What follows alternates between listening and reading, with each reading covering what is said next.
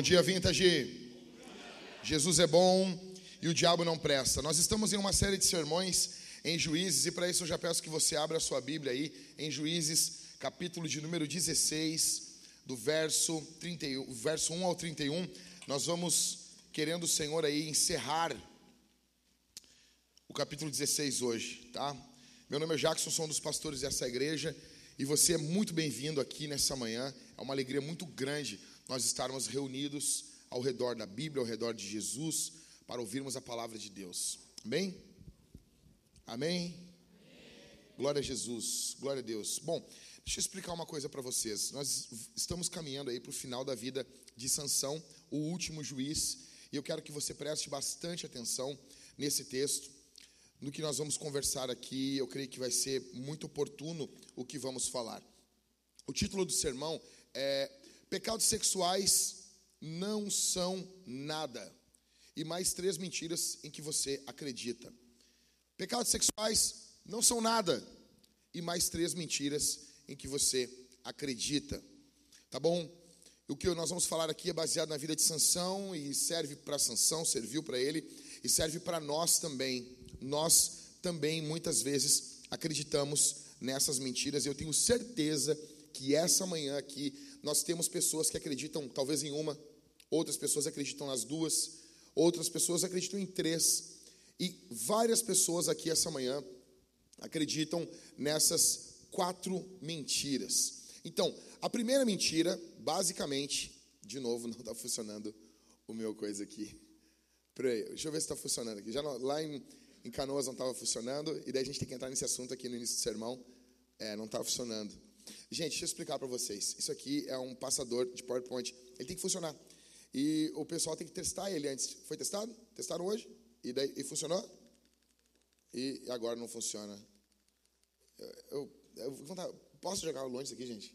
Eu tenho uma vontade assim, de tipo, traumatizar as pessoas, assim, sabe? E jogar longe. Ah, falei, joguei longe, tô, tô, tô leve agora. Vamos lá, vamos junto aí, tá, ô Thales? Vamos junto aí, vamos junto. Fica tranquilo. Fica tranquilo, nós vamos conseguir. Bom, gente, vamos lá. O primeiro pecado, o primeiro pecado, a primeira mentira em que você acredita, nós vemos isso na vida de Sansão, nós vemos isso muitas vezes nas nossas vidas também.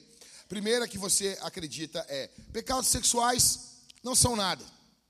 Pecados sexuais não são nada. Juízes 16, do verso 1 ao 3. Sansão foi a Gaza, viu ali uma prostituta e teve relações com ela. Um dia normal na vida de um homem de Deus. Estranho, né? Um juiz ainda, um herói, complicado, né? Foi dito aos gazitas, eu, isso, aos gazitas, foi dito aos gazitas, Sansão chegou aqui. Eles cercaram o local e ficaram a noite toda esperando ele. As escondidas no portão da cidade. Ficaram em silêncio durante toda a noite, pois diziam: Vamos esperar até o raiar do dia, então nós o matamos. Verso 3: Porém, Sansão ficou deitado somente até a meia-noite. Cara, cara, era muito louco. Então se levantou, pegou ambas as folhas do portão da cidade e as arrancou juntamente com os seus batentes e a tranca, pôs tudo sobre os ombros e levou ao alto do monte que está em frente do Hebron. Tipo, gente, vamos lá. Vamos descompactar isso aqui. Verso 1. Sansão não aprendeu nada. Sansão não, não aprendeu nada. Ele chega ali, agora ele tem relação com uma prostituta. Ele está caminhando para o final da vida dele. Ele está caminhando para o último dia da vida dele. Ele está indo para o dia da morte dele. Atenção aqui, deixa as irmãs caminhar e atrás dos filhos aí. Vocês olhem para mim aqui. Ele está indo para o final da vida dele. Ele está caminhando para o último dia da vida dele. E ele está transando com uma prostituta. E ele está gastando tempo, sua energia, seu dinheiro, transando com uma prostituta. Ele está perto de morrer. Nós estamos caminhando, vendo o final da vida dele. E ele está gastando a história dele com uma prostituta. O que você quer fazer momentos antes de morrer? O que você quer fazer momentos que antecedem a tua morte? O que você quer estar fazendo? Ele está caminhando, ele está arrumando para a morte. São momentos antes, são dias antes dele morrer. Ele está se envolvendo com uma mulher que usa seu corpo para se prostituir. Verso 2 e 3 fica claro que ele é um cara imprudente, ele não está nem aí. Ele fica deitado até a meia-noite. Cara, quando homens fazem sexo, a maioria dos homens, eles dormem. Um hormônio é liberado, o homem, ele, ele, ele, ele é diferente da mulher. Mulheres podem dormir, pastor pode, pode dormir. Mas o homem acontece algo, algo assim, é biológico. Então ele fica deitado até a meia-noite. Cara, e se ele pega no sono? E se ele pega no sono? Ele, ele é imprudente. Ele, ele entra, tipo assim, ele, ele arrisca, ele gosta de viver altas emoções. Ele é imprudente. Aí ele vai, transa com essa mulher, fica deitado até a meia-noite, os caras querendo matar ele, querendo o pescoço dele. E do nada, no verso 3, o Espírito Santo enche ele. Isso é louco isso. Mas, pastor, como assim? É assim, foi o poder do Espírito. O poder do Espírito de Deus vem sobre esse adúltero. Vem sobre ele. Ele arranca os portões de uma cidade, velho. Não é os portõezinhos da tua, da, da tua casa. E ele caminha com esses portões por 64 quilômetros, com os negócios nas costas, fazendo, ô Barba, uma passada frontal. Imagina isso, velho. Aí tu pensa, tu fica assim, cara, que louco isso. Bora, Thales, entenda. Thales, quando eu falar o um, tu bota um, tá? Vamos, então volta. Não falei um ainda. Volta aí. Finge que eu não botei. Não, não, entenda, tu bota. Não tem? Tá junto? Ah, obrigado. Vocês são demais. Bota aí então. Michael, a gente tem que conversar depois, Michael. Em primeiro lugar, não importa as suas realizações. Se você fracassa na área sexual, você é uma farsa. Talvez você chegou aqui e você tem grandes realizações. Sansão tinha.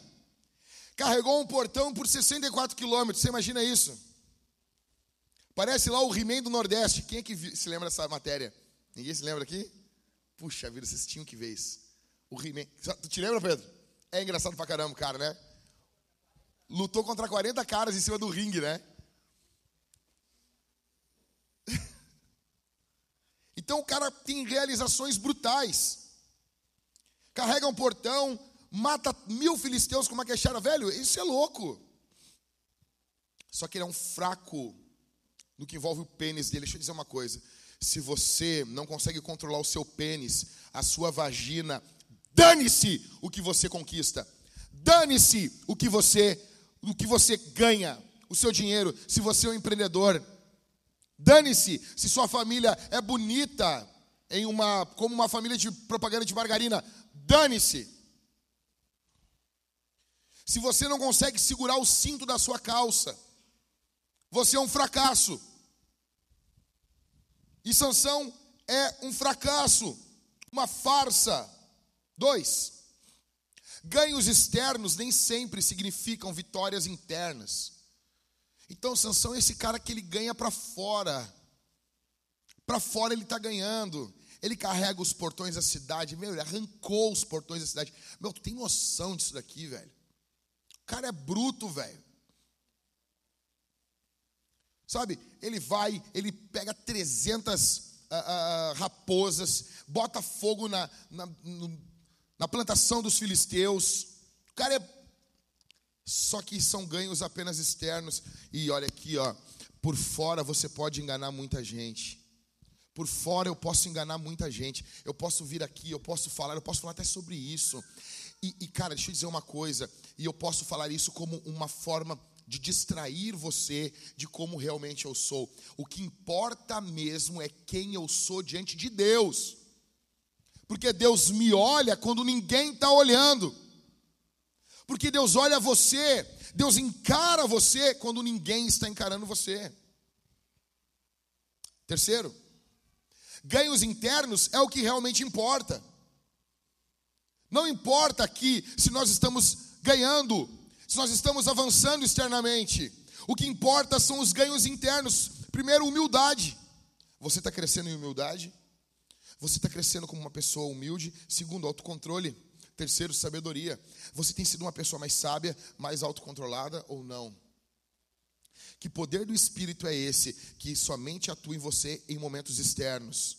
Pode acontecer? A gente está vendo acontecer. O povo pode ser beneficiado? Sim. O povo de Israel é beneficiado com um líder que tem tantos dons. Só que ele não é beneficiado. Você está entendendo isso?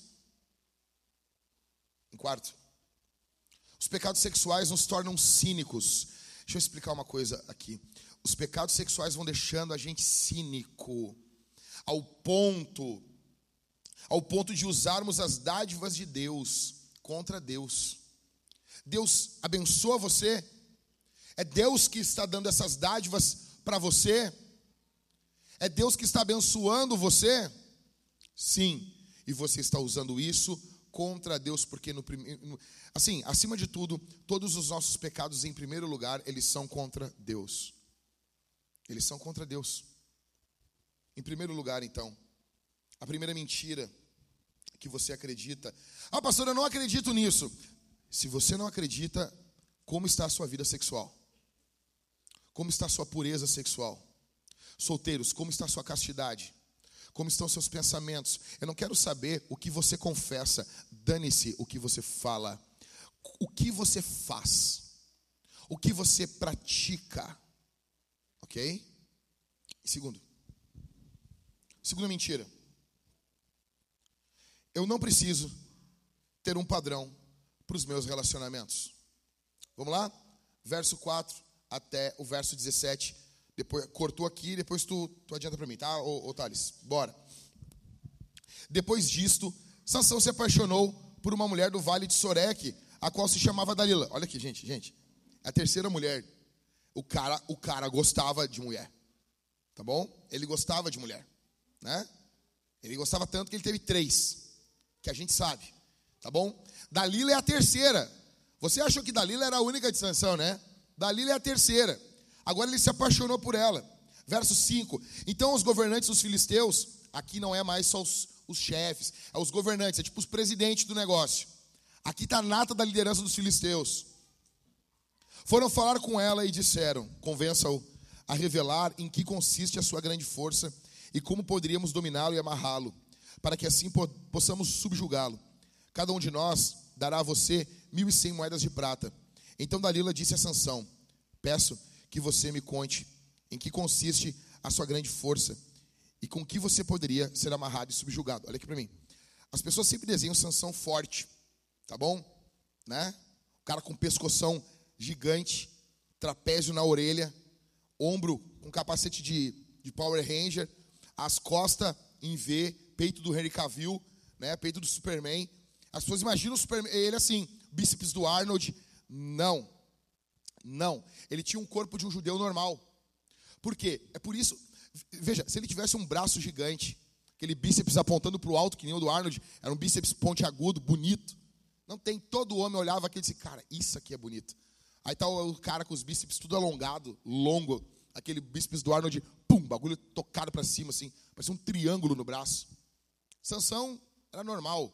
Por quê? Porque as pessoas estão perguntando para ele, em que consiste a tua força? Entendeu? É que nem um cara feio casa com uma mulher bonita. Os caras, cara, como é que tu conseguiu essa mulher aí? Entendeu? Então, assim, cara, Sansão, ele é esse cara.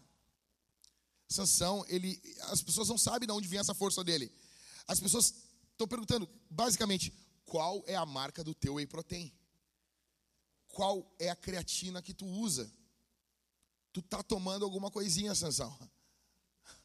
ok? E ela está perguntando para ele verso de número 7. Sansão respondeu: Se me amarrarem com sete cordas de arco ainda úmidas, ficarei fraco e serei como qualquer outro homem. Os governantes dos filisteus trouxeram a Dalila sete cordas de arco ainda úmidas, e com as cordas ela o amarrou. Dalila havia deixado alguns homens escondidos em seu quarto. Que mulherzinha desgraçada, hein? Então ela disse: Sansão, os filisteus vêm vindo aí mas ele arrebentou as cordas de arco, como quem como se arrebenta o fio de estopa chamuscada que é colocada perto do fogo. Assim não se soube em que consistia a força que ele tinha. Então Dalila disse a Sansão: Eis que você tem zombado de mim e me falou mentiras. Agora, por favor, conte-me, como você pode ser amarrado? Ele lhe disse: Se me amarrarem bem com cordas novas, que nunca foram usadas, ficarei fraco e serei como qualquer outro homem. Dalila pegou cordas novas e o amarrou. Depois disse: Depois disse: Sansão, os filisteus vêm vindo aí. Dalila havia deixado os homens escondidos no seu quarto. Mas Sansão arrebentou as cordas de seus braços como se fosse um fio de linha. Dalila disse a Sansão: Até agora você tem zombado de mim e só me falou mentiras. Diga-me, como você poderia ser amarrado? Ele respondeu: Se você tecer num tear as sete tranças da onde? Da minha cabeça. Ele está chegando perto. Atenção aqui, gente. Ele está chegando perto da minha cabeça. E se as prender com um pino de tear, ficarei fraco e serei como qualquer outro homem. Enquanto ele dormia, ela pegou e teceu as sete tranças dele num tear. Prendeu-as com o pino de tear e depois gritou: Sansão! Os filisteus vêm vindo aí. Mas ele despertou do sono, arrancou o pino e tirou o cabelo do tear. Então ela lhe disse: Como você pôde dizer que me ama, se não me revela o seu segredo? Por três vezes você zombou de mim e ainda me contou em que e ainda, e ainda não me contou em que consiste a sua grande força. Ela o importunava, pressionava todos os dias com a mesma pergunta, de modo que a alma dele se angustiou até a morte. Então, ele contou o seu segredo, dizendo: Nunca foi passada uma navalha na minha cabeça, porque sou nazireu, consagrado a Deus, desde o ventre de minha mãe. Se o meu cabelo for cortado, a minha força irá embora. Ficarei fraco e serei como qualquer outro homem. Segunda mentira. Eu não preciso de um padrão para os meus relacionamentos. Você entrou aqui e você cresceu vendo filmes da Disney, vendo filmes românticos, né? E você pensa, nossa, que lindo! Olha como um homem e uma mulher se conhecem. Olha como eles vão se conhecer. Olha como eles vão viver. Entenda, você foi iludido a vida toda. O amor romântico, muitas vezes, que é retratado na televisão, ele não é uma verdade. Ele não é uma verdade. O que está ocorrendo aqui? Esse relacionamento deles, hoje, é o que diria, é o que as pessoas diriam como relacionamento tóxico. Tóxico. Relacionamento doente. Verso 4 ao 6. Dalila, ela é uma pessoa que ela pensa em quem? Nela. O que, que ela vai ganhar se ela prender Sansão? Dinheiro, fama, posição. Ela está pensando nela, cara. Ela é uma mulherzinha que está pensando nela. Ela vai ganhar dinheiro com isso. Os caras disseram: Ó, oh, nós vamos dar para ti mil e cem moedas de prata. Acho que é isso, né? Isso mesmo. Verso 5. Nós vamos dar para ti mil e cem moedas de prata. Ela vai ficar rica. Ela vai ter posição, ela vai ser lembrada. Ela não está nem aí para Sansão, ela está pensando nela. Sansão, ele está com uma péssima companhia. Ele não selecionou bem as pessoas com quem ele anda. Ele não ouviu o pai dele. Ele não ouviu a mãe dele. O teu pai, a tua mãe, muitas vezes ele fala assim: ó, não é para andar com essa pessoa, você não ouve. Às vezes os pastores dizem, cara, cuidado com as companhias perigosas, você não ouve. A tua esposa está dizendo: hum, isso aqui é muito estranho, hein? Cuidado com esse seu colega de serviço. Você não ouve. Olha o tipo de gente com quem Sansão está andando. Olha o tipo de, de lugar que ele frequenta.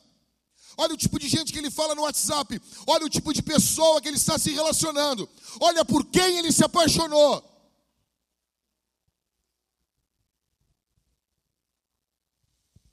Do verso 7 ao 17, tem uma progressão no pecado de Sansão. Nota, Sansão ele está ali com a mulherzinha, sabe? Ah, ah, gostosinho, tá juntinho aqui, tá tudo muito bom. Ah, qual é o teu segredo? Ah, meu segredo é isso, tu pegar umas cordas úmidas e me amarrar ali, pá. Aí, uf, Não, então é o segredo, né? Carinho. Galera que ela falava, fazia um carinhozinho no peito de Sansão. Ai, meu amor, barará, barará. E o Sansão ali, ah, eu vou falar. Não, não vou falar. Aí ele, não, não, o problema é se me amarrar com umas cordas aí acabou. Aí ele, né? Bruto. Parecia que tomou pré-treino, aqueles, aqueles pré-treino que, que os gritos tomaram lá em casa lá. O Cássio, ô meu, a minha mão, eu não estou sentindo a minha mão. Disse, ah, o cara vai ter um troço aqui. Tá formigando. Eu me lembrei, não, formiga, a minha formiga é a minha orelha, às vezes assim, sabe? Nós tomávamos uns troços meio louco, né, mano? Ficava começando, ia treinar com a orelha formigando, assim. Aí tu lê no rótulo, partes do seu corpo pode formigar durante o efeito dessa substância. Sansão se levanta louco, parece, parecendo que tomou duas térmicas de café. Aí chega na terceira, assim, o que consiste a tua força, sabe? Ela falando, é que a gente está lendo o texto assim, falando no pezinho do ouvido, né? Tocando love sons. Ela fala, meu amor, conta para mim, cafunézinho, massagezinha. Aí ele fala, olha, se tu prender as tranças do meu cabelo, o cara era rasta, meu. O cara era muito louco. Se tu prender as tranças do meu cabelo, daí ele chega. Tu nota que o pecado ele vai chegando numa progressão. Ele disse: Não, não vou falar para ela, mas posso falar que é o cabelo, não tem problema. Aí tem uma hora, cara, que ele está tão acostumado nesse relacionamento que ele abre o coração para ela. Porque isso aqui é inevitável. A segunda mentira que você acredita é que você não precisa, você não tem necessidade de ter um padrão para os seus relacionamentos. Solteiros que estão aqui, me ouçam. Me ouçam. Eu amo vocês. Eu quero bem para vocês. Eu não quero sacanear vocês. Quando nós falamos, não é para fazer isso. Muitos jovens, eles pensam assim, sabe? Tem casalzinho de namorado que, ai, por quê? Porque estão todos contra nós. Cara, não estamos. Não estamos. Deixa eu falar uma coisa. Eu já fui vigilante de banco. Sério, botaram uma arma na minha cintura. Me lembro quando meu chefe chegou com um colete, eu disse, ah, tá perigoso aqui. Não, trabalhar aí é tranquilo. Eu disse, velho, vocês me dão um colete e diz que é tranquilo trabalhar aqui. Eu trabalhava na caixa, na saída da Júlio de Castilhos ali, que o cara pega e sai, sai da cidade. A pior banco de Porto Alegre para tu trabalhar. Aí eu me lembro que, cara, o que me irritava era clientes achando que a gente trancava a porta. Deixa eu contar uma coisa para vocês. 99% dos vigilantes de banco, eles só querem que tu entre e pare de encher o saco. Eles só querem, eles não estão assim, tipo, eles não têm um complô contra você. Eles não querem te ver pelado nem pelado, eles não querem isso. Tá entendendo?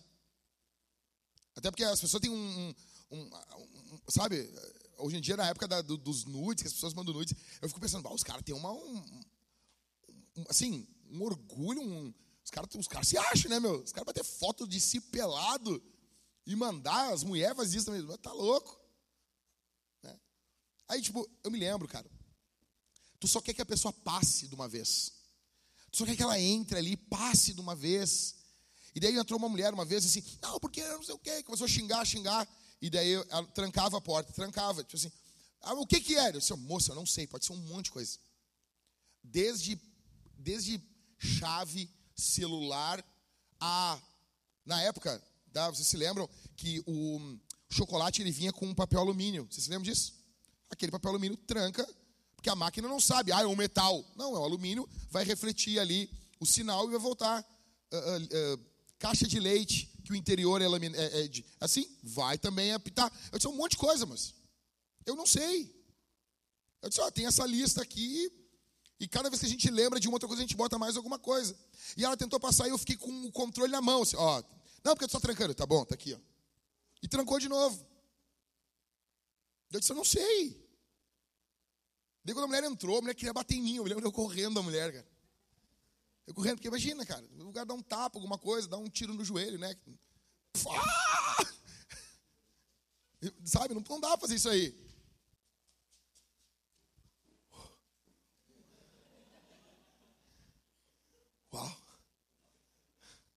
eu me lembro assim, pô, né? Tranquilo.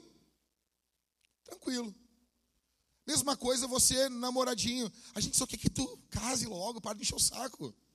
Mas quando a gente diz não, é porque tem alguma coisa. Presta atenção comigo aqui. Sansão e essa mulher dali, eles têm um relacionamento doente. Eu separei aqui oito marcas de um relacionamento doente, olha só. Primeiro, egoísmo. Dalila está pensando em quem? Nela. E Sansão também está pensando nele. Ele só quer merendar ela. Ele só quer o vucu-vucu. Ele só quer transar com ela. Ele está pensando nele e ela está pensando nela. São egoístas. Você quer ter um relacionamento com uma pessoa que vai ser destrutivo, se relacione com pessoas egoístas. E aqui não é só relacionamento amoroso, amizade, família, igreja, trabalho. Pessoas egoístas, ou a pessoa muda, ou nós precisamos manter distância. Segundo, chantagem. O que, que ela diz no verso 15 para ele? Como você pode dizer que me ama se não me revela o seu segredo? Olha que chantagista. Não tem os caras. Essa aqui é da antiga que eu vou falar para vocês. O namoradinho chegava para namoradinho e dizia assim: Ó, eu quero uma prova de amor. Essa é de velho. O que, que é prova de amor que o namoradinho queria? O que, que é? Queria ser. Nós tínhamos uma, uma jovem na igreja aqui que chegou. Pum, saiu com o cara e. Pum, né? Caixa. Aí, não, porque não sei o que, chorando. O que aconteceu? Como é que tu dormiu com o cara? Daí ela, ele disse que queria ver a lua. Tá, mas tu mostrou a lua para ele. Mas ele abriu a porta do carro. Eu disse, bah, mas abriu a porta dos do carro, é que as calcinhas já caem assim, dobrada. Já caiu assim, pum, caiu as calcinhas dobradinhas. Assim, é fácil desse jeito. Ah, pastor, tu falou assim desse jeito assim. É, é, é, que choca, né, quando a gente é honesto, né? Quando a gente fala o que é. Porque é. Cuida com gente chantagista. Existem pessoas que ficam fazendo chantagem. Ah, se tu me ama, tu vai fazer isso. Tem mulher que é um posto de chantagem. Se tu me ama, tu vai fazer isso. Tem homem também que fica fazendo chantagem. Olha os relacionamentos chantagistas, amizades, familiares, amigos, trabalho, tem chefe chantagista. O que ela está fazendo aqui no verso 15? Chantagem. Chantagem. Não ceda aos chantagistas. Terceiro, insatisfação. Eles são um casal insatisfeitos. Eles não estão buscando a Deus agora. Vamos servir ao Senhor. Ela não está se convertendo a, a Deus. Ele está insatisfeito com as mulheres do povo dele. Ele está insatisfeito com as irmãs da igreja.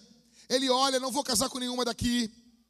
Ela está insatisfeita com a condição financeira dela. São dois insatisfeitos. Relacionamento tóxico. Relacionamento doente. Relacionamento podre. Cuide com pessoas insatisfeitas. Pessoas insatisfeitas são um câncer. Um câncer. Estão sempre reclamando de tudo. De tudo. Quarto, inveja. Deixa eu dizer uma coisa aqui. Se você precisa cuidar com um grupo de pessoas, são com pessoas invejosas. Você tem que ter noção disso. Você vê que não há uma satisfação ali em Dalila com a posição de Sansão. Ela inveja, ela quer ter dinheiro, ela quer ser uma mulher de posses, de posição. Isso é perigosíssimo. Em quinto, pessoa carente. Presta atenção aqui, eu quero aprofundar um pouquinho mais aqui. Gente carente. Não, estou dizendo carentão. Tem gente que está sempre. Meu, tem gente que sempre tem problema. Nós morávamos numa casa, primeiro lugar onde a Thalita e eu morávamos. Tinha uma vizinha nossa que passava e falava com a Thalita. Aí ela passava, assim, a Thalita, ô vizinha, como é que tá? Não sei o quê. A Thalita é guria do interior. Então a Thalita, sabe? Ô vizinha, né, vizinha. A mulher parava na frente do nosso portão assim, guria, Tu já teve uma dor assim no pescoço, assim, que quando mexe dói assim? A Thalita. Nós casamos, a Thalita tinha 19 anos. A Thalita, não, não sei. Né? E ela, mas eu acordei com isso no outro dia, passando. A Thalita, oi, vizinha. É. Aí ela, guria, tu já teve um problema no joelho, assim, ó. Olha só, ele tró, estralando assim. E a Thalita, não, não, mas pô, tu vê, né? Todos os dias tinha um problema. Todos os dias tinha um caos. Todos os dias estava chorando. Todos os dias era desgraça. Todos os dias doía uma parte do corpo. Todos os dias era só problema, problema, problema, problema, problema, problema, problema, problema, problema. Tem gente que é assim. Nunca tem dinheiro para pagar um churros pro cara. Nunca. Nunca diz assim, ó, não, não, hoje eu deixo que eu pago. Tá sempre pendurado nos outros. Tá sempre sugando os outros. É o carentão. Meu, foge desse tipo de gente. Foge. Tá, mas quem é o carentão aqui? É Sansão, cara. Sansão é carentão, velho. Aí, junto com essa pessoa, tem o sexto tipo, o conselheiro resgatador. E esses dois estão sempre juntos. Quem é o conselheiro resgatador? É alguém que precisa de um carente para ajudar, e isso dá para ele um senso de utilidade. O Keller fala sobre esses dois relacionamentos. Que é o conselheiro resgatador. É o cara que passa a vida toda aconselhando o outro. Espera um pouquinho. Tu tem que amadurecer, cara. Tu tem que amadurecer. Tu tem que ficar maduro. E daí tem o cara, tem o cara que gosta disso, ele quer ser o guru da vida das pessoas. Ele quer sempre dar pitaco sobre tudo na vida das pessoas. Como diz o nosso querido Ciro, pera lá um pouquinho. Pera lá um pouquinho.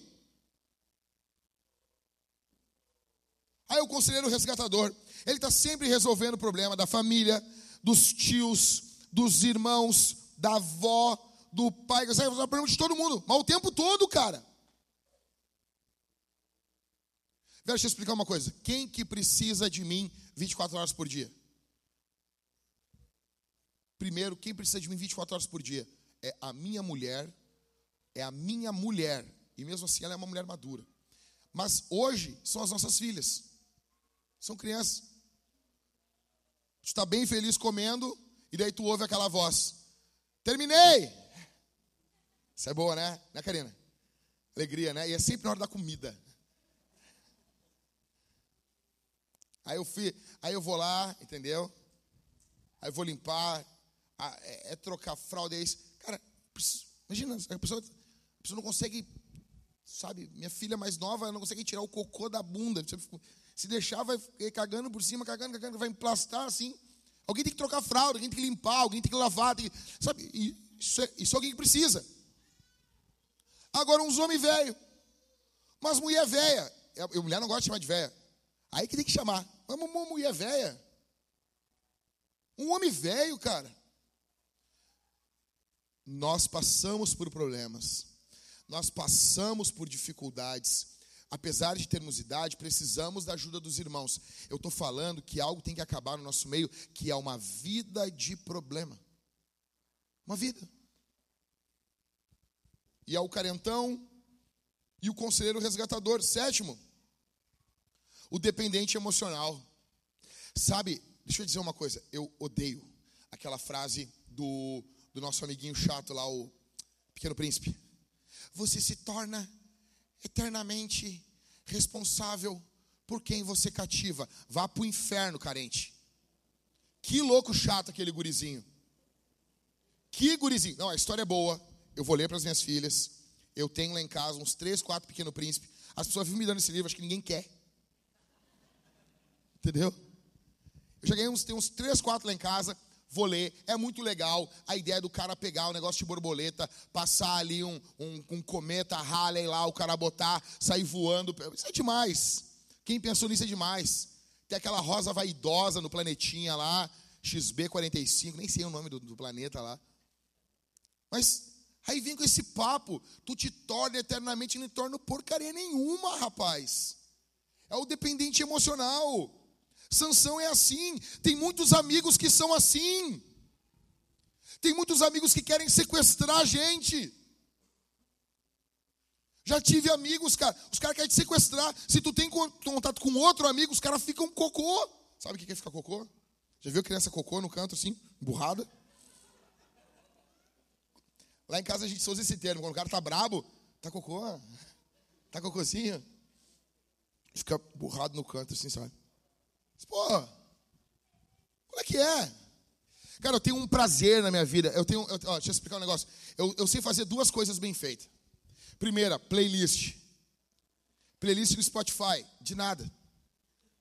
Eu dei um jeito porque agora eu vou ter um sermão baseado numa playlist. Eu amo fazer playlist de música.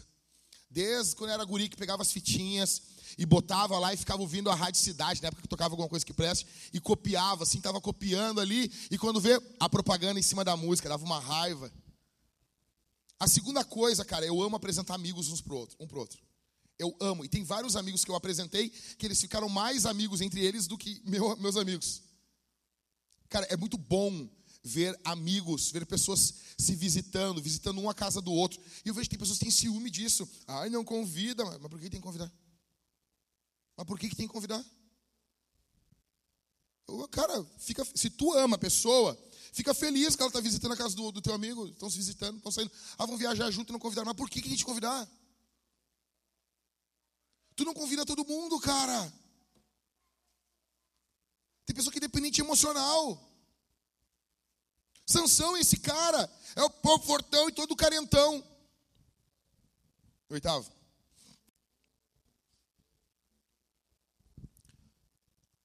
A oitava marca é a definição da imagem com base no outro, ou seja, é um relacionamento idólatra. Eu preciso de você para eu ter uma identidade. Eu preciso que você exista, que você se relacione comigo, porque sem você eu não tenho identidade. Logo, isso é idolatria, porque a minha imagem não está baseada em Jesus.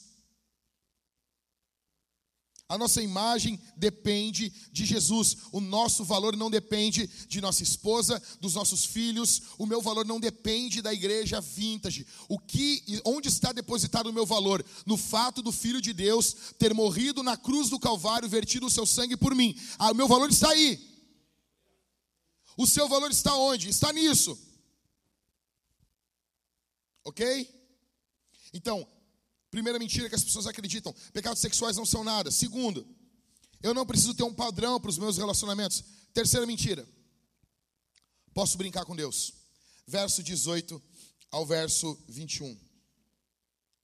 Quando Dalila viu que lhe havia cortar, contado o seu segredo, mandou chamar os governantes dos filisteus, dizendo: Venham mais essa vez, porque agora ele me contou o seu segredo. Então os governantes dos filisteus vieram até ela e trouxeram com eles o dinheiro.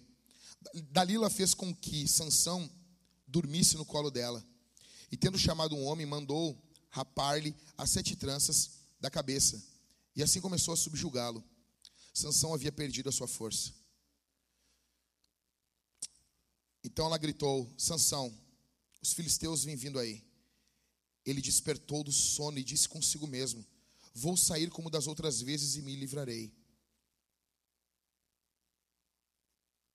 Mas ele não sabia ainda que o Senhor já se havia retirado dele.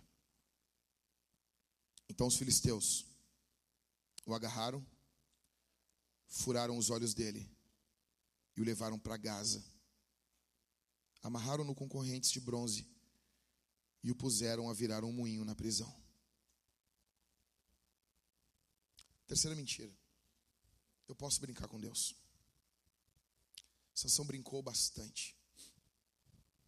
Sansão, brin... Sansão brincou com a graça. Sansão brincou com tudo e com todos. Existem pessoas que ignoram a pessoa do Espírito Santo e pensam que a vida vai ser sempre assim. Você mente, você ignora o Espírito você ignora a Bíblia, você ignora os pastores, você ignora os conselhos. e você acha que a vida vai ser sempre do mesmo jeito, do mesmo jeito, mas eu vim aqui te falar que tem uma hora que a corda chega no final. Deus vai dando corda para você, vai dando corda para você, vai dando corda, mas tem uma hora que ele segura a corda. Tem uma hora que a corda acaba. Tem uma hora que a misericórdia chega ao fim. Tem uma hora que a colheita do nosso pecado chega. Sansão, mas Jack, eu não entendo. Por que, que quando cortou o cabelo dele, uh, ele perdeu a força? A força estava no cabelo? Não. A força vinha da graça de Deus e era demonstrada isso através de um voto. Qual voto? Ele não podia beber bebida alcoólica que vinha da uva. Ele não podia nem tocar em uma uva, ok? Não tomar suco, não comer uva, nada que envolvesse videira. Em segundo, ele não podia tocar em nada morto. Em terceiro, ele não podia cortar o cabelo da cabeça. Os dois primeiros ele já tinha quebrado. O voto estava de pé por uma coisa só ainda.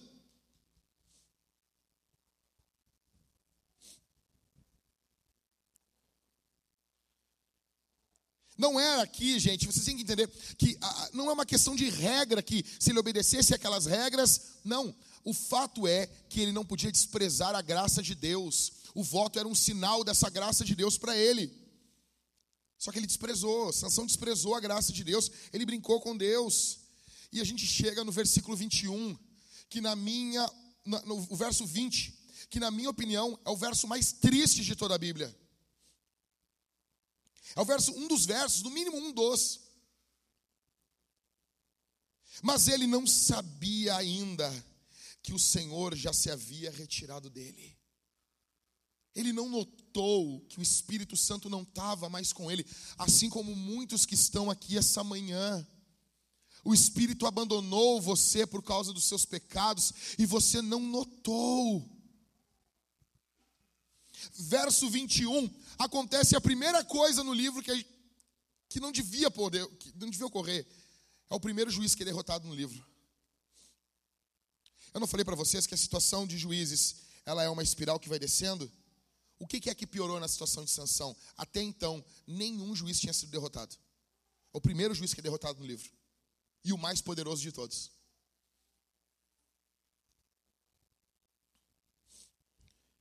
E lendo isso aqui, se você não prestar atenção, você vai, muitas vezes você vai vivendo e você vai seguindo mentiras, você vai seguindo o que o diabo quer que você pense. Presta atenção aqui. Bora, Thales. Cinco coisas que o diabo quer que você pense. Primeira, que você sempre vai se livrar. Tem pessoas que pensam isso. Não, sempre vai dar. Eu vou sempre conseguir. Até não conseguir, meu velho. Eu vou sempre dar um jeito. Até não dar mais. Não, eu vou, não, não, não. Tem como. Por quê? Eu já fiz isso aqui várias vezes. Eu já fiz essa viagem aqui várias vezes. Sempre dá. Sempre tem, na última hora eu sempre consigo. Como é que o avião da Chapecoense caiu? Foi assim: o cara já tinha feito viagens com limite de combustível diversas vezes. Só que numa das vezes teve uma coisa a mais. Ele teve que esperar porque o aeroporto estava lotado. Acabou a querosene, acho que é querosene, no, no avião, e o avião caiu. Você leva a sua vida do mesmo jeito. Você leva a sua vida do mesmo jeito e você acha que você vai sempre se livrar e se safar. Uma hora a corda acaba. Uma hora a corda acaba. E eu sei que Deus está falando com pessoas aqui essa manhã. Eu sei que Deus está falando com pessoas aqui essa manhã. Eu sei que eu estou aqui como um profeta de Deus para a tua vida. Segundo. Segunda coisa que o diabo quer que você pense, que Deus nunca diz basta. As pessoas pensam isso, né? Não, não, não, não. Deus nunca diz basta. Como assim? Tem um monte de gente no inferno nesse momento que Deus diz basta. Deus disse basta. Deus disse, ó, acabou. Acabou. Provérbios 1, acho que é o verso 24, diz assim: Porque eu clamei e vocês não ouviram, também vocês clamarão, vindo o vosso terror, e eu, Senhor vosso Deus, rirei e zombarei de vocês. Sabe o que é isso? Deus clamou, Deus nos chamou, a gente não ouviu, ignoramos a Deus. Deus está dizendo em Provérbios capítulo 1 que vai chegar um dia que nós vamos clamar, quando vier o terror sobre nós, E Deus vai rir de nós, zombar de nós. O que é o inferno, senão a gargalhada eterna do Deus imortal, colocando os ímpios debaixo dos seus pés. Se tem uma coisa que a gente aprende na Bíblia é que Deus sempre ri por último. Salmo 2 fala sobre isso. Deus zomba daqueles que lhe viram as costas. Só que não, a gente imagina sempre o diabo dando gargalhada, né? Só que assim, pode ser um pouco amedrontadora a gargalhada do diabo? Ah, talvez, não sei. Mas a gargalhada de Deus é muito mais tenebrosa. Deus dizendo: basta, acabou. Então tem pessoas que pegam aquela oração de Moisés, e Moisés orando, ele ora, né? Aí ele fala com Deus: Ah, Deus, se o Senhor não quiser cuidar desse povo, risca o meu nome do teu livro, ou seja, me mata, me mata, né? Aí Deus volta atrás e parece que, pô, Moisés metendo banca com Deus ali, né? Parece que Moisés ele faz, acontece, e Deus vai sempre ouvir as nossas orações.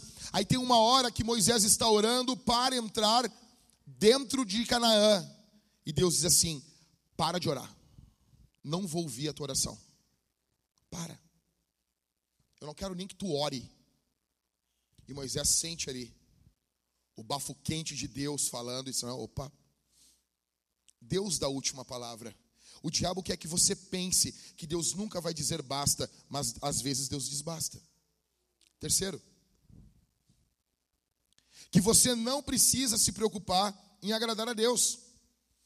Que você tem que levar a sua vida confiando na graça, essa graça desgraçada que não muda você, que não transforma você, essa graça que ela é invocada somente no momento que você está ofendendo a Deus você precisa também agradar o Senhor. Ah, pastor, mas é por intermédio de Jesus? Sim. Mas Romanos 12, Romanos 12 diz que nosso corpo é entregue a Deus como um sacrifício vivo.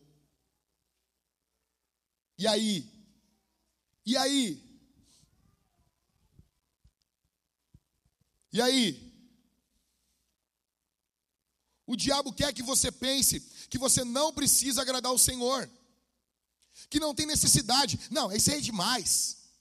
Lê a Bíblia toda dizendo, não, é demais. Não, não, não, para, para. Para, isso aí é coisa da cabeça do Jack. Isso é coisa da cabeça do Daniel, isso aí. Isso aí, como assim? A entregar agora na, na catequese uh, atestado de, de assim, se tu não brigou, se não matou alguém, como assim? Para que isso aí? Não, não, não, estão se achando as últimas bolachinhas do pacote. Não, não, não, não, não, não, não, não. Ok. Ok. Segue tua vida. Segue tua vida. Se tem uma coisa que eu, que eu aprendi com Deus, é que o tempo é um servo do Senhor. Vamos ver quem vai estar de pé daqui a 20 anos, 30 anos. Quem vai estar seguindo Jesus, quem vai estar criando seus filhos no caminho de Deus, no caminho do Senhor. Você tem que agradar o Senhor. Não é agradar eu. Não é agradar os pastores aqui da igreja. Pff, acho que a gente fica maquinando alguma coisa envolvendo você. Eu quero é, eu quero é, eu quero é que, a, que a porta abra e você entre. E pare de encher o saco.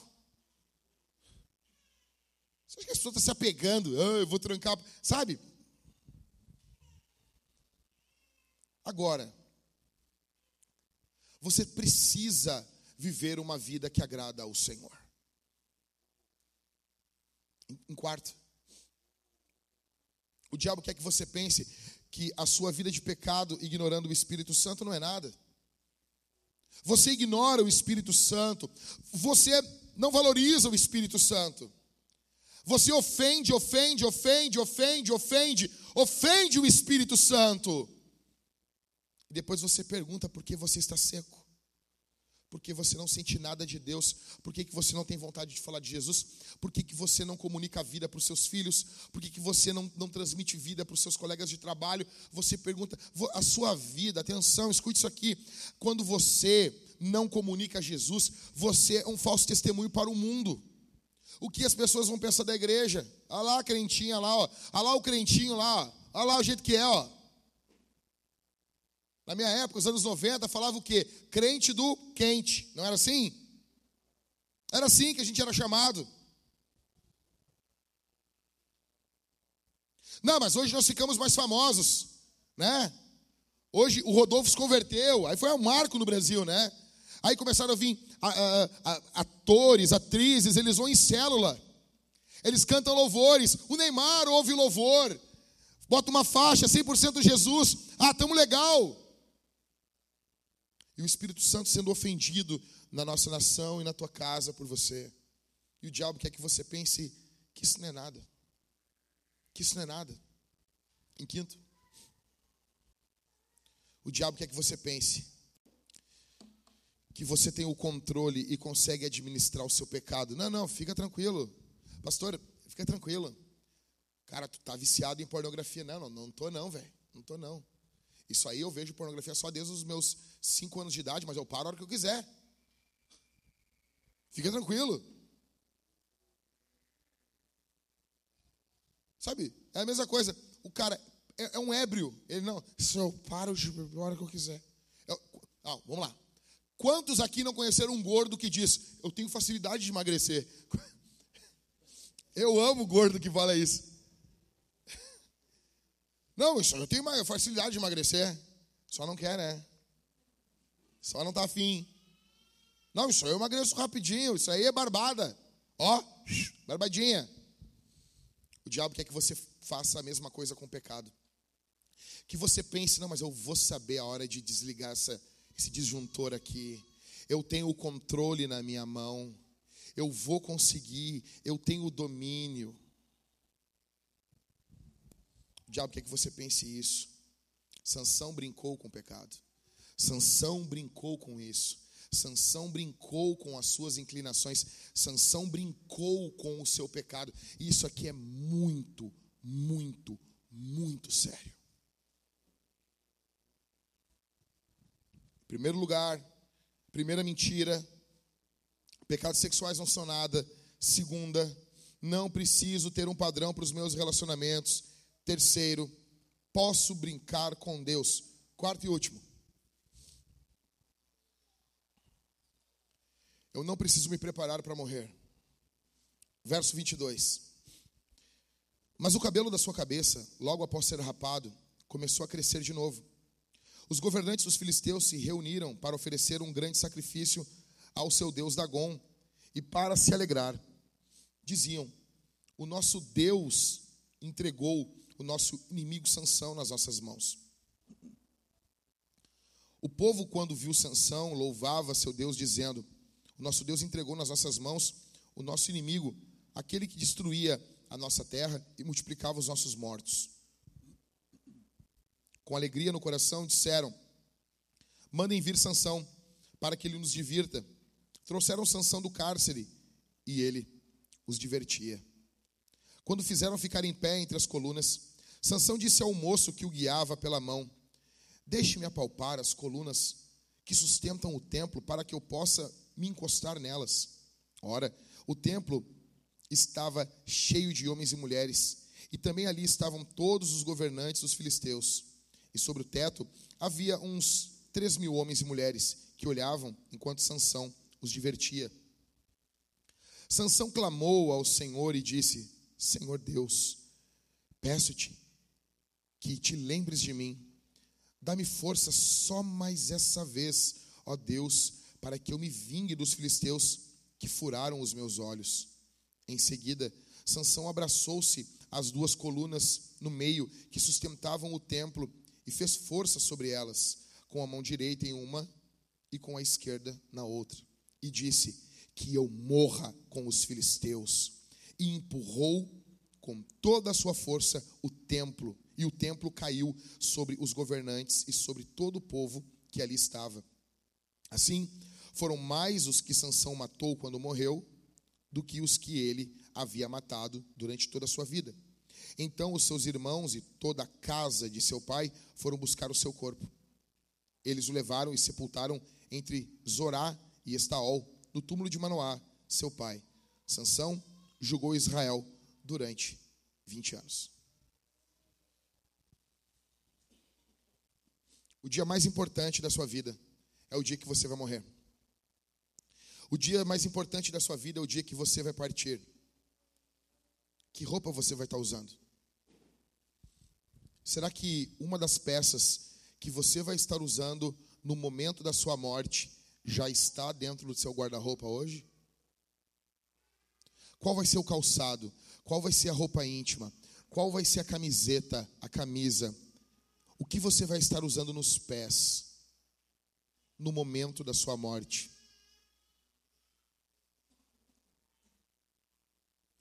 Qual vai ter sido a sua última refeição?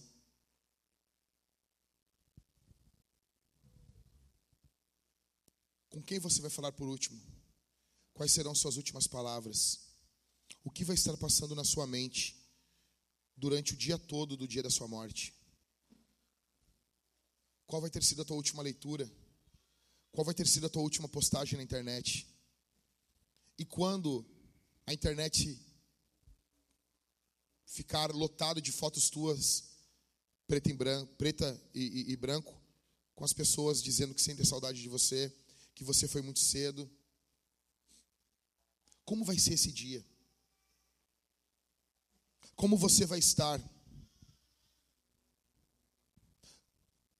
Veja, a gente está lendo o final da vida de um herói aqui. Verso 22, o texto diz que o cabelo de Sansão ele, ele, ele, voltou a crescer. Ele voltou a crescer. Os filisteus, eles rasparam a cabela, o cabelo ali, né, de Sansão, pegaram uma, uma wall e bzz, rasparam o cabelo de Sansão ali. Por quê? Quando eles veem que Sansão perde a força, eles pensaram: fizemos isso, aconteceu isso. Porque a divindade pagã, ela é sempre, ela é, uh, todas as divindades pagãs, elas são retratadas por manipulação. Você acessa a divindade pagã. Presta atenção aqui que isso aqui é muito importante. Se eu fizer isso, emitir um código tal, vai ocorrer tal coisa. O relacionamento com a divindade pagã, ele é condicional. Tá, mas com Deus não é, pastor? Aqui é que entra a diferença do Senhor nosso Deus. Jesus morreu em uma cruz. O plano de Deus envolve uma coisa que os filisteus não contavam: a graça. Os filisteus não contavam com a graça. Então eles cortam o cabelo de Sansão, eles pensam: acessamos o código tal, Sansão não tem mais poder e acabou. Porque os deuses pagãos, eles são assim. Você faz assim, acontece desse jeito. Você faz assim, é desse jeito. Você faz a dancinha na chuva e vem a chuva. Você acessa e ocorre isso. Agora, o Deus da Bíblia tem um conceito que ele é escandaloso o conceito da graça. Verso 22. Volta aí, Otávio, por favor. Verso 22. Mas o cabelo da sua cabeça, logo após ser rapado, começou a crescer. Ou seja, o voto de Sansão era algo externo para demonstrar essa graça interna. Era quase que um sacramento para revelar algo que estava dentro da vida dele que foi colocado lá por quem? Foi Manoá que consagrou Sansão ao nazireado? Foi? O pai de Sansão, Manoá? Não foi. Foi a mãe de Sansão? Quem consagrou Sansão? Foi Sansão? Foi Deus. Sansão é o eleito. Deus botou a mão e disse: "Vou fazer". Ah, pastor, então eu posso viver a vida de qualquer jeito se eu for eleito. Primeiro de tudo, tu tem certeza que tu é eleito? Segundo, tu quer acabar com os teus olhos furados? Deus botou a mão. Verso 22, eles não conhecem o Senhor, eles não conhecem a graça.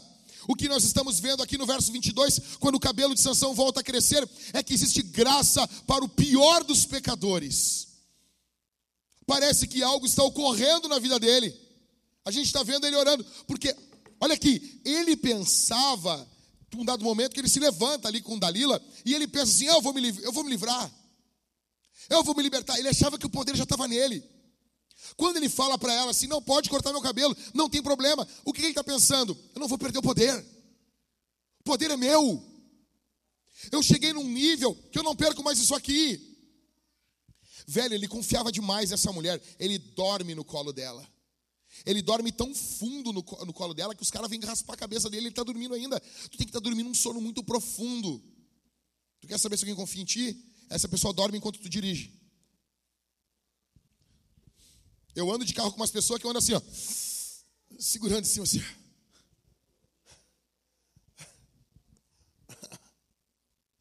Ô oh, pastor, pô, minha mulher confia em mim, porque é nós entrar no carro e ela. Tem vezes que eu estou dirigindo meu carro, cara. Tá a Maria dormindo, a Isabel dormindo e a Talita dormindo. Sabe? Sansão confiava nessa mulher. Ele achava que o poder era dele. Ele achava que o poder era todo dele. Mas tem algo ocorrendo aqui, atenção. Tem algo ocorrendo de diferente na vida dele. O que, que está ocorrendo? Ele está sem os seus olhos, pastor. Ele perdeu os olhos, ele não está enxergando. Ele perdeu esses olhos, mas parece que agora ele está enxergando uma coisa que ele não via quando ele tinha os olhos físicos dele. O que? Ele está enxergando que o poder não é dele, o poder é de Deus. A mesma coisa que nós vemos no Novo Testamento, quando os cegos conseguem enxergar a saída em Jesus e os religiosos que tinham os olhos não viam. A graça de Deus está operando de um jeito louco. A graça de Deus está tomando algo para entregar algo muito mais valioso. O que, que é mais valioso aqui? Os olhos de Sansão ou a noção de que Deus tem o domínio sobre todas as coisas?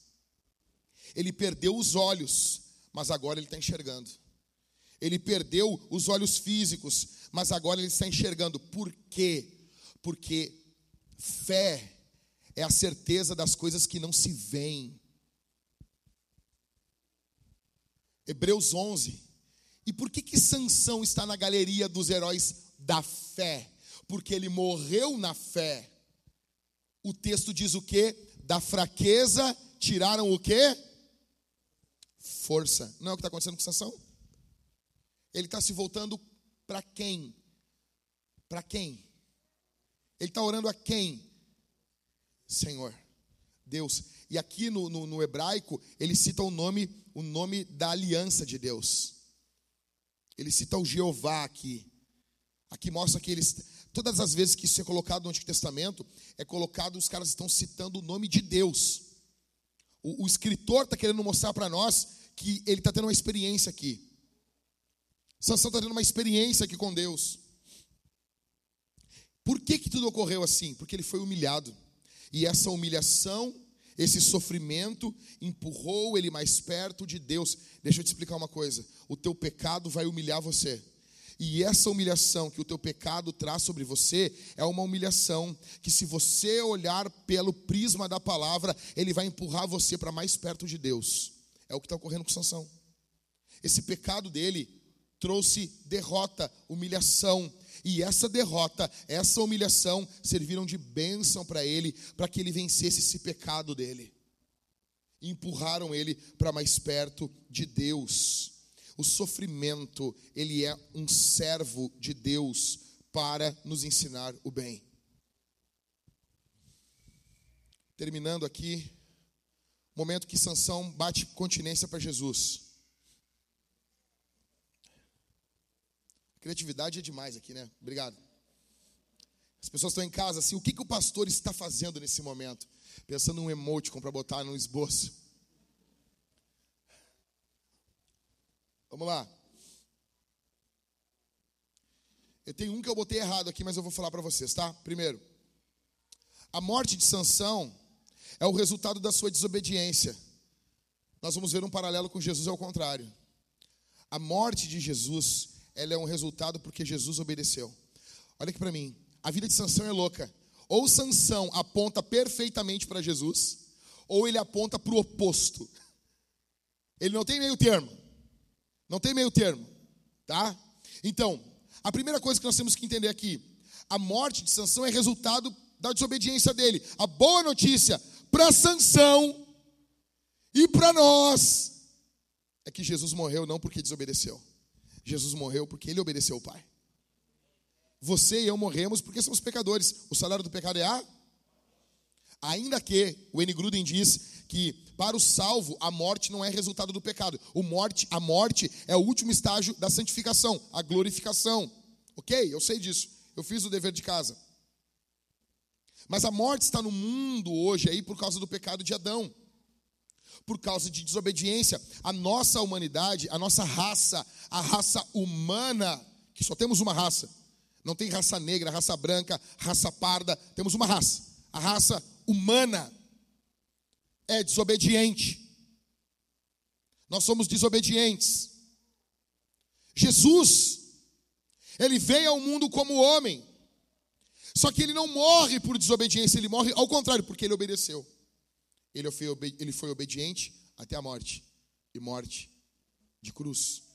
Segundo lugar, quando Sansão bate continência a Jesus, a morte de Sansão inaugura a libertação dos judeus. Eu botei errado aqui, tá? Esse esboço aqui, essa semana foi uma bênção. Eu encerrei isso aqui às 5 e 10 da manhã, tá bom? De sexta para sábado. Então, a morte de Sansão inaugura a libertação dos judeus. A de Jesus nos liberta do pecado, da morte e do mundo. Nos liberta do inferno. O que está ocorrendo aqui é que Jesus está apontando para algo muito maior. Sansão morre, os judeus são livres. Os filisteus são destruídos da morte de Sansão. Opa, parece que Sansão está apontando para alguém aqui para nós. Sim, Jesus Cristo morreu na cruz do Calvário por você tem saída para você por causa desse sangue que nós cantamos aqui. É por isso que nós estamos preparados para a guerra. É por isso que nós derrotamos os inimigos. Porque a nossa força vem da onde? Do sangue de Jesus. Eles, pois, o venceram pelo sangue de Jesus. A vitória é nossa pelo sangue de Jesus. A vitória não é sua por causa dos seus méritos, por causa da sua beleza, por causa que você usa um creminho do Avon ou usa maquiagem da Mary Kay. A vitória não é sua porque você comprou uma bota da Caterpillar. A vitória não é sua por causa do dinheiro que você está ganhando. A vitória é sua por causa do poder do sangue de Jesus. Jesus Cristo verteu o seu sangue na cruz do Calvário por pecadores iguais a você e a mim, iguais a Sansão. E ali ele conquista a nossa liberdade. Em terceiro, Sansão presta continência para Jesus. Sansão foi traído por quem ele confiava. Jesus também. Jesus também. Ele foi traído por Judas. E muitas vezes ele é traído por você. E muitas vezes ele é traído por você no seu colégio, no seu trabalho, nos seus relacionamentos. Ele é traído por você quando você está sozinho, com a porcaria do seu celular na sua mão, com a porcaria do seu tablet. Quando sua esposa sai de casa, quando você viaja, você não tem olhos de um cristão, você age como um ímpio, como um podre. A boa notícia é que existe saída para esses que traem Jesus. A saída é quem? É Jesus. A diferença de Pedro e de Judas foi Jesus. Foi Jesus. Em quarto, Sansão foi zombado e torturado na sua morte. Jesus também. Jesus apanhou numa cruz como um bicho por você. Jesus Cristo apanhou que nem um animal naquela cruz. Ele apanhou que nem um bicho, que nem um ladrão, que nem um criminoso, para que você viesse aqui hoje e pudesse ter a condição de ficar julgando esse sermão que eu estou pregando, se ele é bíblico ou não, se ele serve para você ou não. Ah, pastor, não posso julgar, deve julgar. E o que, que eu faço? Se não for de Deus, levante-se, diga: é mentira o que tu está falando. Isso não é bíblico. Isso não é para mim. A verdade é essa. Ok, pastor, e se for verdade, conforme a sua vida a esse sermão, se submeta a Jesus, se submeta ao povo de Deus, baixe a sua crista, seu orgulhoso. Em quinto, Sansão parecia derrotado ali. Parecia ou não parecia? Estão vendo ele divertindo. Eu não sei você. Sansão, sabe quando eu leio essa história aqui, Mariane? Eu, eu já tive vários amigos que nem Sansão. Gente que era carnal, mas pensa nos caras mundanos e a gente que a gente amava, sabe? Umas pessoas que a gente ama. Tem, tem esses pessoal na igreja, né?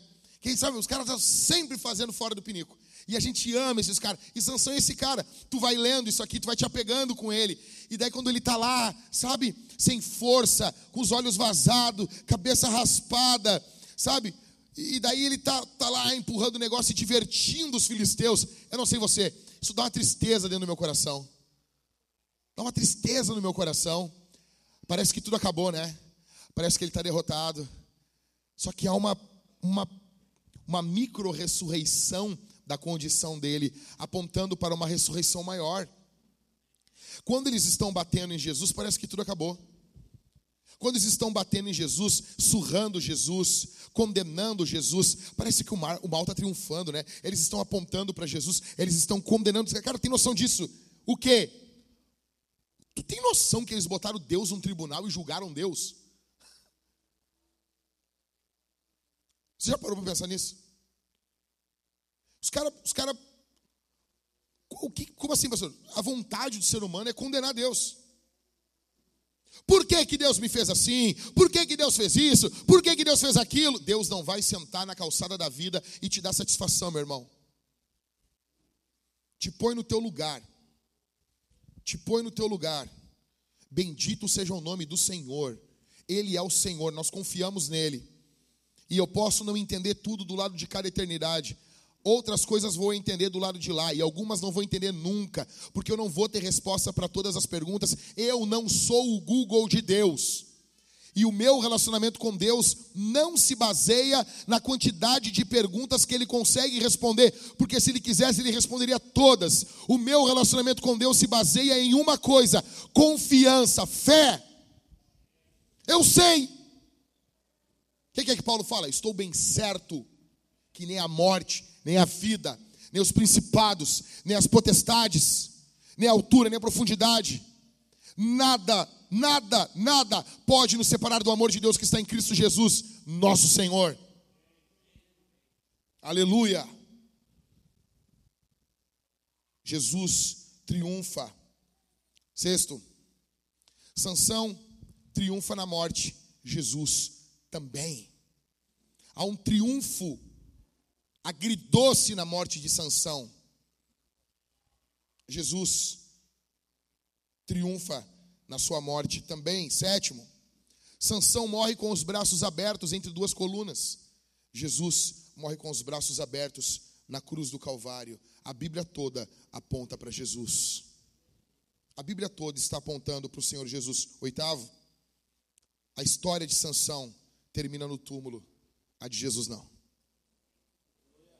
Sansão é colocado no túmulo de seu pai, Manoá. Jesus é colocado no túmulo de um homem rico. E ele ressuscita depois de três dias. E ele está vivo e a sua tumba está vazia. Ele venceu a morte. Deixa eu explicar isso aqui, cara. Já parou para pensar isso? Estavam três dias o seu corpo morto dentro de um túmulo. E o que tem a ver a, a, a ressurreição de Jesus com a minha vida, pastor? Romanos 4, 25. Porque Jesus Cristo ressuscitou para a nossa justificação. Olha para mim aqui. Existe uma coisa que a Bíblia chama de a, a, teologia, ela entende como imputação. Essa palavrinha feia, ela representa que algo não é teu e foi colocado sobre você, não dentro, sobre. OK? Essa é uma das principais diferenças entre um protestante e um católico. O protestante acredita que a justiça de Deus ela é infundida dentro dele. Nós não. Isso não ocorre. Nós acreditamos que a justiça de Deus é colocada sobre nós. Mas o que, que muda isso? Aqui muda muita coisa. O que ocorre dentro de nós é a santificação. Mas a justiça de Deus, ela é dada a todos igualmente. Quando você acredita que a justiça de Deus é o que está dentro do homem, e o que se manifesta na vida do homem, você vai ver que umas pessoas então são mais justas que outras. Você vai acreditar que tem níveis de justificação. E isso é um problemão. Os protestantes corretamente entendem que a justiça de Deus, ela é colocada sobre os salvos igualmente. Por isso que nós chamamos isso de graça. Um favor que você não merece. Jesus Cristo ressuscitou, ele levantou dos mortos, como diz Romanos 4:25, para a nossa justificação. Foi imputada sobre nós a justiça de Cristo. Agora você está diante de Deus e você diante do Deus eterno, o nosso Pai, você possui diante dele a justiça perfeita de Jesus. Quando ele olha para você, ele vê Cristo em você. Tudo isso ocorreu porque Jesus Cristo levantou dos mortos. Por isso que a ressurreição de Jesus é uma ótima notícia. Sansão não levantou dos mortos. Nós precisávamos de um juiz que não apenas nós precisávamos de um juiz que não apenas vencesse os seus impulsos sexuais, os seus impulsos carnais. Nós precisávamos de um juiz que não apenas obedecesse os seus pais, porque nós encontramos pessoas obedientes na Bíblia, nós encontramos na Bíblia pessoas que venceram seus impulsos sexuais. José venceu. Mas nós precisávamos de um juiz que fizesse uma coisa que ninguém na Bíblia conseguiu fazer: vencer a morte. Porque se ele venceu a morte, ele vence o pecado. E se ele venceu o pecado, ele vence a morte. Porque o salário do pecado é a morte. Jesus não tem como ficar contido pela morte. Não tem como a morte segurar Jesus. Por quê? Porque ele não pecou. Ele não pecou. Logo, ele vai em algum momento arrebentar a cela da morte. Em algum momento ele vai arrebentar aquilo e sair. Paulo vai dizer que ele é o nosso cabeça. Ou seja, se ele ressuscitou, nós vamos ressuscitar também. E nós estamos em Cristo, pastor, mas eu não venci o pecado completamente ainda. Mas você está em Cristo, você venceu o pecado. Logo, você vai ressuscitar depois da sua morte. A pergunta que fica é: ok, bênção de Deus. Eu pergunto para você de novo: como vai ser o seu último dia de vida? Como que nós estamos vendo Sansão no último dia de vida dele? Ele está orando. Ele está arrependido. Ele está salvando o povo gloriosamente. Peraí, pastor, ele não está se suicidando. Não. Não. Aquele ato de sanção é um ato de salvação. É a mesma coisa que um bombeiro entrar em um prédio em chamas e ao salvar alguém morrer ali. Sansão salvou o povo de Deus da sua morte. Ele é um herói da fé. Fraco, mas é um herói. Ele precisa de um salvador também. Ele precisa de Jesus também. Ele precisa do poder do sangue de Jesus para ele. Ele também estava aguardando um Salvador. Mas nós vemos a obra de Deus na vida dele. Porque é assim, é assim. Nós estamos vendo a obra de Deus na vida de Sansão. Ele está morrendo. E ali ele está orando. Ali ele está buscando a Deus. O que você vai estar tá fazendo no dia da sua morte? Onde você vai estar? Com quem você vai estar? O que você. Deixa eu dizer uma coisa. Ah, pastor, não, não, não, não. Não, não, não pastor. Não vem com esse caô aí. Tu está querendo, tu está querendo, né? Isso é teologia do cagaço. Beleza? Beleza. Já falaram isso para mim. Já me chamaram de pregador Alfred Hitchcock. Tranquilo. Tranquilo. Eu era guri, preguei numa igreja uma vez sobre o inferno e passava um ônibus na frente da igreja. Eu disse: ao sair dessa igreja, um ônibus pode esmagar a sua cabeça e você ir para o inferno. Eu sei que os irmãos ficaram duas horas com medo de atravessar a rua. Mas eu estava mentindo? Você é jovem. Pastor, eu sou jovem. Quando você vai em um cemitério, você só vê caixões grandes, crianças morrem, adolescentes morrem. Adolescente, me escuta aqui. Criança, me escuta aqui. Crianças morrem. Adolescentes morrem. Jovens morrem. Pessoas com 20 e poucos anos morrem. Ah, então eu vou fazer que nem Sansão. Eu vou fazer aproveitar a minha vida. Isso não é aproveitar. Eu vou aproveitar a minha vida e daí no último momento eu oro. Aí você está caminhando na rua, toma um tiro de uma bala perdida na sua cabeça e morre. Quando que você orou? E outra, essa disposição de viver uma vida de pecado para orar no último momento é a disposição de alguém que é ímpio.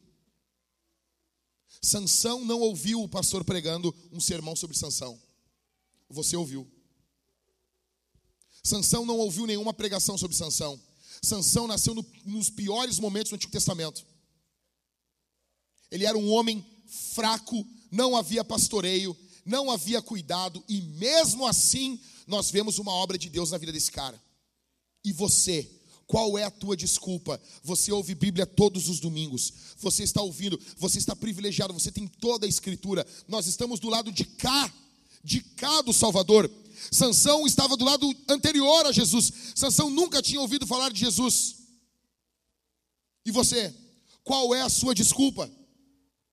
E se você morrer hoje, para onde você vai? Com as mentiras que você tem contado, com as coisas que você, a forma como você tem vivido, para onde você vai? Se você sair daqui da igreja e você morrer essa tarde, essa noite, para onde você vai? Se você não vir, não, não enxergar o final dessa reunião, se agora, do nada, o teu coração parar de bater, de uma hora para outra. Deus não tem que dar explicação como você morre, você pode morrer de qualquer coisa. Você pode morrer engasgado com um pedaço de carne. Essa semana eu me engasguei com um pedaço de carne. Né? Me engasguei com um pedaço. Eu pensei, ah, vou morrer. Morrer, vou morrer. Você imagina, que droga. Morreu comendo o quê? Comendo um pedaço de, de, de frango seco. Morreu. Pior de tudo, é o cara morreu. O que, que tava comendo? Tava comendo um negócio gostoso, furioso, né? Eles morrem rindo, né? Não teve um boxeador na Bahia? Tava junto com a filha dele, comeu um pedaço de carne ali, pum, engasgou e morreu. Morreu. Pode ter várias formas. Talvez você pode morrer, as pessoas nem saber do que você morreu, não, não descobriram. Você pode ser sequestrado, podem. Um milhão de coisas pode ocorrer. Você, olha para mim. Olha essa, essa, essa faixa amarela aqui. A sua vida é você caminhando sobre uma faixa fina. E abaixo de você está o abismo da eternidade. E você brinca com a eternidade. Você brinca com bilhões e bilhões de anos longe de Deus, com trilhões e trilhões de anos longe de Deus, e você zomba disso. Você está caminhando sobre sobre um penhasco. Você é como aquela aquela aquele verme que está na mão do homem, como Jonathan Edwards disse no seu sermão Pecadores nas mãos de um Deus irado. Ele disse que aquela aquele auditório, e assim eu tenho certeza que temos pessoas assim aqui, é como um verme na mão de um homem. E abaixo da mão tem uma, um braseiro, e a única coisa que impede aquele homem de largar aquele verme naquele braseiro é a misericórdia. Mas a vida daquele verme traz nojo, e aquele homem a qualquer momento vai tirar a sua mão, porque ele está nojado com aquele verme. Você tem vivido uma vida ímpia, uma vida podre. O que você vai estar fazendo no momento da sua morte? Você precisa de Jesus. Você precisa de Jesus. Você precisa abrir mão dos seus pecados. Jesus tem que vencer. Você precisa abrir mão de toda a justiça própria. Você não consegue, Jesus consegue por você. Você precisa se arrepender dos seus pecados, confiar em Jesus. Ele é a tua justiça, não, é, não são os seus méritos, não são a sua história, não é nada do que você fez. Você precisa pedir que Deus salve você. Sansão está no momento da sua morte e ele está dizendo: Senhor, me abençoa, me devolve a minha força, vem de Deus vem de Deus. Sansão não consegue destruir os inimigos, você não consegue destruir o diabo, você não consegue vencer o pecado, você não consegue vencer a morte, você não consegue vencer Satanás. Não tem como. Você precisa que Jesus venha até você. Se você orar aqui essa manhã, eu tenho uma boa notícia. Jesus vem. Jesus estende a mão para você. Jesus levanta você. Jesus abençoa você. Jesus acolhe você. Jesus resgata você. Jesus livra você do inferno. Jesus socorre você no momento da sua morte. Jesus estende a sua mão para você. Jesus banha você com o seu sangue. Jesus justifica você. Jesus santifica você. Jesus aperfeiçoa você. Jesus transforma você. Jesus Cristo salva você. Bendito seja o nome de Jesus. Ele pode fazer isso. Tem saída para você aqui essa manhã. Tem graça de Deus para você aqui essa manhã. Tem um amor furioso que quer arrancar o teu pecado, que quer destruir a tua velha natureza e quer dar uma nova vida, novas afeições para você aqui essa manhã. Confie em Jesus. Confie em Jesus, se apegue a Jesus. Bendito seja o nome do Cordeiro de Deus. Eu amo você. Eu já era para ter terminado esse meu sermão há muito tempo. Eu amo você. Eu quero que você vá para o céu. Eu quero que você se arrependa dos seus pecados. Eu quero você firme com Jesus. Eu quero que você confesse os seus pecados. Porque se você sair daqui e o diabo conseguir mentir no seu ouvido, que você não precisa confessar a ninguém, você vai sair e o diabo vai destruir a tua vida. Você precisa confessar os teus pecados. Tiago diz para nós confessarmos os nossos pecados uns aos outros. Pastor, não está mandando confessar os pastores, claro que não. Mas para quem eu devo confessar? Para algum irmão maduro. Mas por que, que sempre confessam o pecado para os pastores? Porque eles deveriam ser maduros. Ok? Confesse, confesse, abra o peito, fale. Tem mais sujeira aqui, tem coisa aqui que eu não contei ainda. Aqui está. Abra o peito, mostre quem você é, porque Jesus está mostrando para você quem Ele é, Ele está se revelando para você aqui. Ele está mostrando como Ele é Salvador, como Ele é maravilhoso, como Ele é glorioso, como Ele pode transformar você. Ele exige de você aqui essa manhã que você faça o mesmo que você mostre como você é treva, como você é pecador, como você precisa de ajuda. Joga limpo, joga limpo, joga limpo, mostra. Nós vamos responder esse sermão aqui de três formas. A primeira, nós vamos confiar nesse sangue. E nós vamos comer e beber do Senhor. Nós teremos dois irmãos aqui desse lado e mais dois irmãos daquele lado ali, com o cálice bronze e um cálice dourado. O cálice bronze tem vinho dentro. Olha para mim aqui. O cálice bronze, ele tem vinho. O cálice dourado tem suco. Você vai, você que está em Cristo, você que tem comunhão com Cristo, tem comunhão com os teus irmãos, você vai sair do seu lugar quando a banda estiver cantando, você vai confiar nesse sangue. Olha aqui para mim.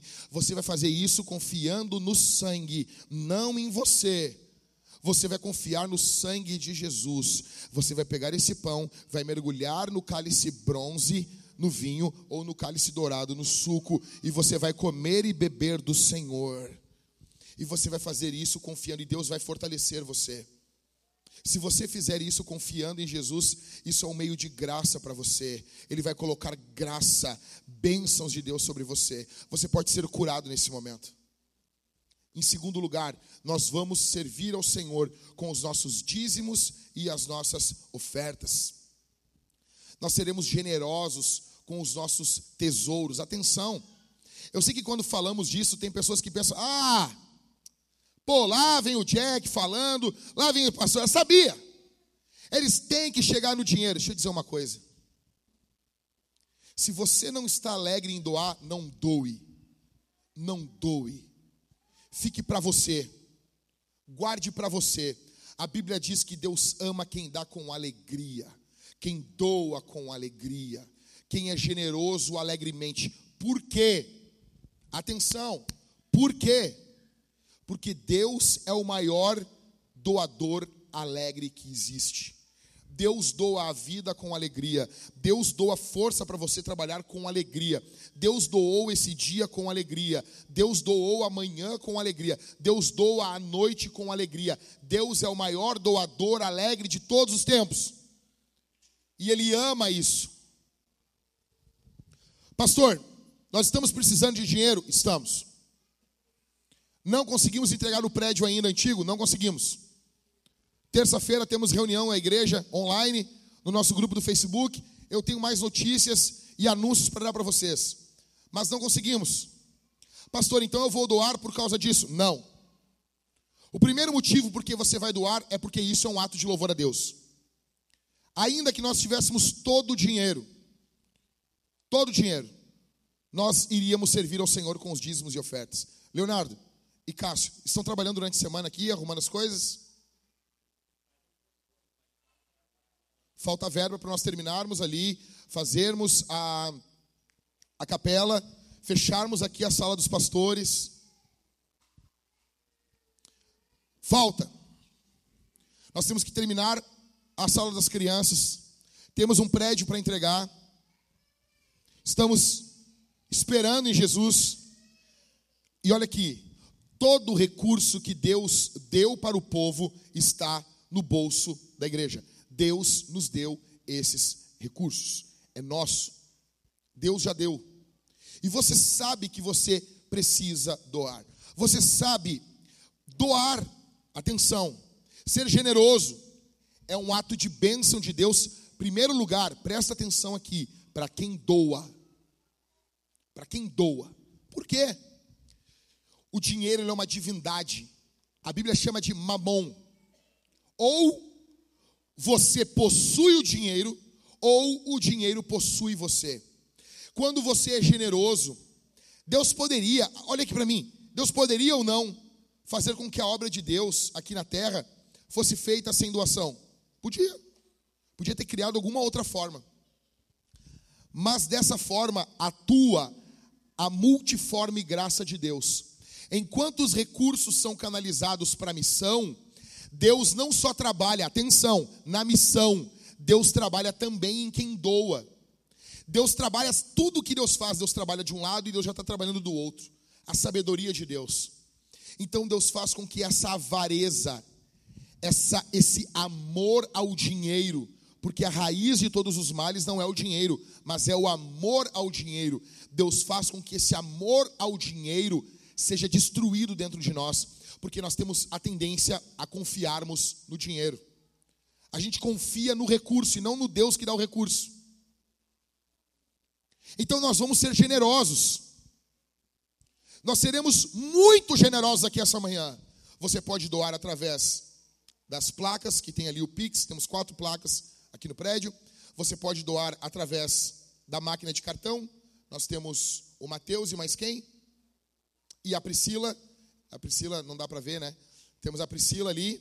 Temos duas máquinas, você pode doar por crédito, por débito, ou temos gasofilácio ali atrás, que são dois caixotes de madeira. Se você vive, nasceu na época da Mesopotâmia e você carrega ciclos e denários junto com você, você pode colocar ali, né? Você pode colocar ali a sua dracma. Você pode, você pode colocar o seu dinheiro físico ali, a sua dracma, né? E colocar ali vai ser uma benção para que a obra de Deus avance. Eu brinco tudo, mas um homem de verdade, ele sempre tem dinheiro físico na carteira dele, porque ele pode ter alguma necessidade. Um homem, estou falando do homem, tá? Estou falando do homem. Bom, então, um homem sempre tem que ter um dinheiro físico junto com ele. Ok? Vamos responder esse sermão? Vamos responder, meus irmãos? Amém? Fica sentado então, dobra a sua fronte, curva a sua fronte. Pedir que você comece a orar. Quando a banda, a banda começar a cantar, você vai ficar de pé, junto com a banda.